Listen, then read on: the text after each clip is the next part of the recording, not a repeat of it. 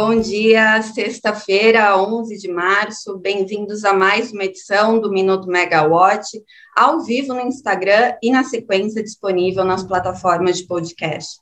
Eu sou a Natália Bezutti, jornalista da Megawatt, e hoje a gente vai falar um pouco do que aconteceu de ontem para hoje, é, que vai fechar a semana com tudo, né? Ontem no Senado, ontem o Senado aprovou um pacote de medidas para reduzir o preço do dos combustíveis, e na sequência a Câmara já aprovou um deles, a desoneração do ICMS sobre os combustíveis.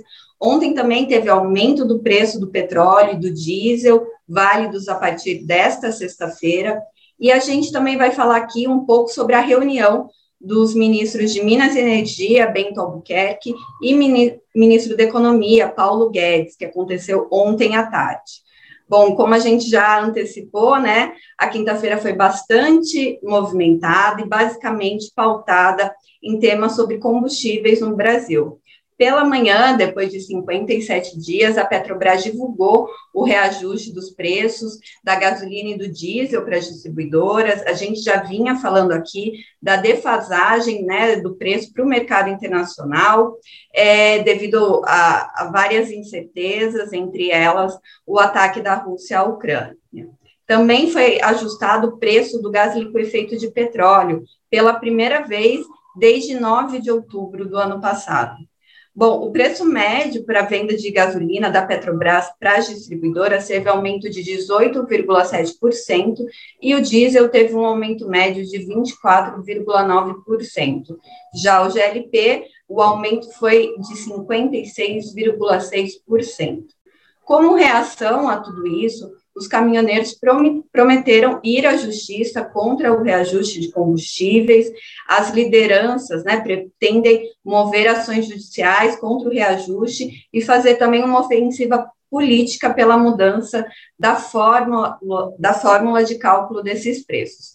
A reação foi divulgada por diversos jornais, entre eles o Valor Econômico, que reproduziu algumas falas dessas lideranças, como que elas estariam em estado de choque e que a alta foi uma facada do governo. A Folha de São Paulo também noticiou que a Frente Parlamentar Mista dos Caminhoneiros Autônomos e Seletistas entrou ontem no Tribunal Regional Federal da Primeira Região com um pedido de liminar para a suspensão do aumento de combustíveis anunciado pela Petrobras. Consequência de tudo isso foram as filas de motoristas ontem para encher o tanque em diversos estados. Depois do anúncio, a gente conseguiu ver, né, nos telejornais, as filas de postos de gasolina, de carros, motos e caminhões para conseguir abastecer antes do reajuste. A fila também aconteceu do outro lado, do dono, do lado do, dos donos dos postos, que eles tinham que garantir o estoque até meio-dia, o horário que as distribuidoras fariam a alteração na tabela de preços. E após o adiamento, né, de quarta-feira e seguindo a máxima que se tivesse sido combinado não teria dado tão, tão certo, o plenário do Senado aprovou é, dois projetos, né, dentro desse pacote de combustíveis, com a finalidade de minimizar os impactos das variações dos preços. É, entre eles está o projeto de lei 1473, que foi aprovado por 61 votos a 8 e que cria a conta de estabilização do preço dos combustíveis. A ideia é amortecer o valor quando tiver uma crise ou uma disparidade muito grande no mercado internacional. Desculpa. Os fundos da conta, eles vão ser provenientes de recursos extraordinários, então eles não estão já previstos né, em desembolsos ou para pagamentos específicos, então são recursos extraordinários que vão para o Caixa da União, como superávit financeiro, royalties de petróleo em regime de concessão ou de partilha e dividendos da Petrobras referentes à parcela da União toda vez que os preços do mercado internacional superarem né, os valores de bandas que foram definidas para essa conta, tem o limite superior e o inferior, toda vez que estiver acima do limite superior, a, os recursos da conta vão amortizar essa diferença do do mercado internacional aqui no país, e toda vez que tiverem abaixo do limite inferior, eles vão gerar caixa, vão gerar recursos dentro dessa conta para possíveis é, questões extraordinárias futuras. Entre as inovações apresentadas no texto desse projeto, foi incluído ontem tal auxílio gasolina, para é, ser é, desembolsado para motoristas de transporte individual, sejam eles autônomos, taxistas, motoristas de aplicativo e motociclistas. Tem um teto, né, que foi definido de até 3 bilhões, que ainda cabe aprovação do orçamento, mas a disposição prevê um auxílio de 300 reais mensais para os motoristas autônomos, enquanto para os motociclistas, até de 100 reais por mês.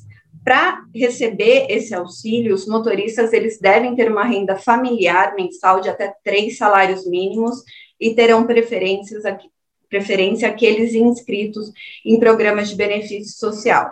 Também entre as emendas aprovadas por 1473 está a retirada do imposto de, de, exportação, que era um texto um pouco confuso e po poderia criar mais obstáculos para a aprovação do PL do que benefício, segundo o relator Jean Paul Prates, e a extensão do Vale Gás para até 11 milhões de famílias no Brasil. Bom, esses auxílios, eles estão trazendo alguma controvérsia, né, no, controvérsia no plenário, por quê? Porque é um ano eleitoral. Então, trazer auxílios, ampliar auxílios, pode trazer uma influência na hora do voto desse ano. Então, isso ainda está sendo discutido. Na sequência, o plenário do Senado aprovou também o projeto de lei complementar, o PLP 11, por 56 votos a favor e oito contra, que promove alterações na cobrança do ICMS dos estados. O texto, na sequência, já foi aprovado pela Câmara dos Deputados e agora ele segue para sanção presidencial. Bom, o que está previsto né, no PLP 11? É, ele institui a chamada monofasia, que significa que a cobrança do imposto vai ocorrer apenas em uma fase da, da cadeia produtiva. Então, o ICMS seria pago pelo produtor, seus equiparados e importadores dos combustíveis sob sua alçada. Os estados vão ter até o fim do ano, né, agora de 2021, para alterar a cobrança do ICMS. E ontem, os ministros de Minas e Energia, Bento Albuquerque e também o ministro da Economia, Paulo Guedes, estavam reunidos durante a tarde e, diferente do que aconteceu terça e quarta, né, que eles estavam naquele esforço do governo para achar uma solução para o aumento dos combustíveis, dessa vez eles estavam trabalhando, é, trabalhando né, nos próximos passos da privatização da Eletrobras.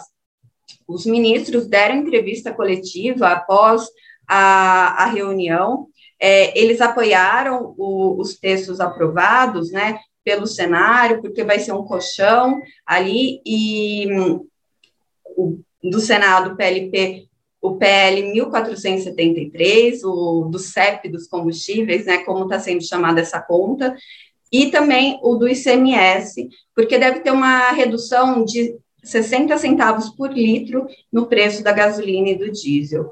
Então, esse efeito médio, segundo os ministros, foi positivo. E quanto ao tema da reunião, né, a privatização da Eletrobras, os ministros não, não cravaram a data, mas, segundo eles, tem uma reunião na próxima semana, ou terça ou quarta-feira, com o Tribunal de Contas da União e o presidente da Eletrobras, o Rodrigo Limpe, para tratar da questão da segregação de Itaipu e também da eletronuclear no processo de privatização.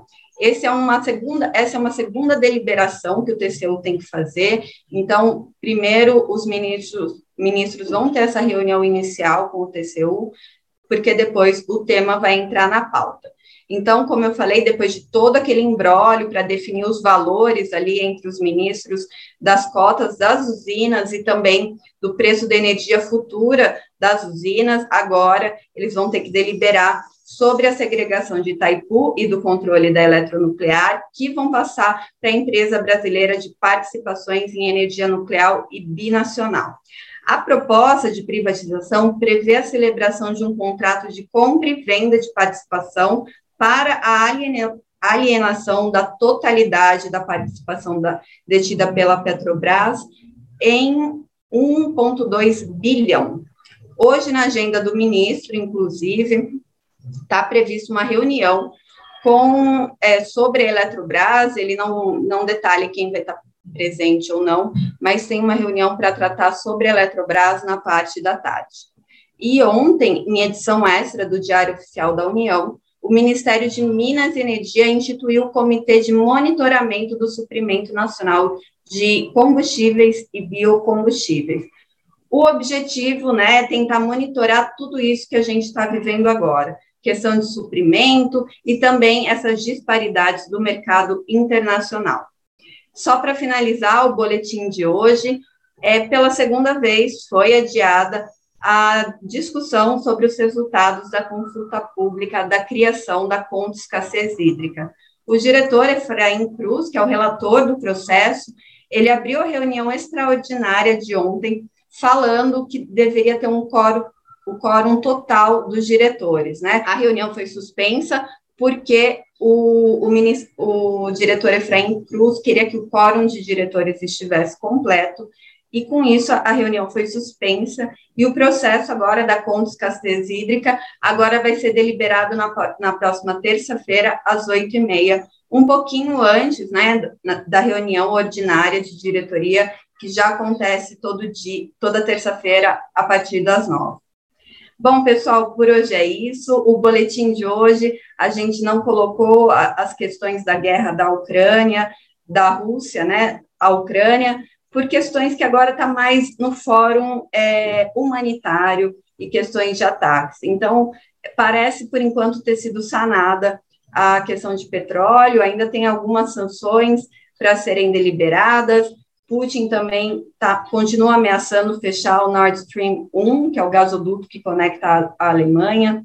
Então, a gente ainda tem algumas coisas para acompanhar até a próxima semana. Bom, por hoje é só e até mais. Boa sexta. Tchau, tchau.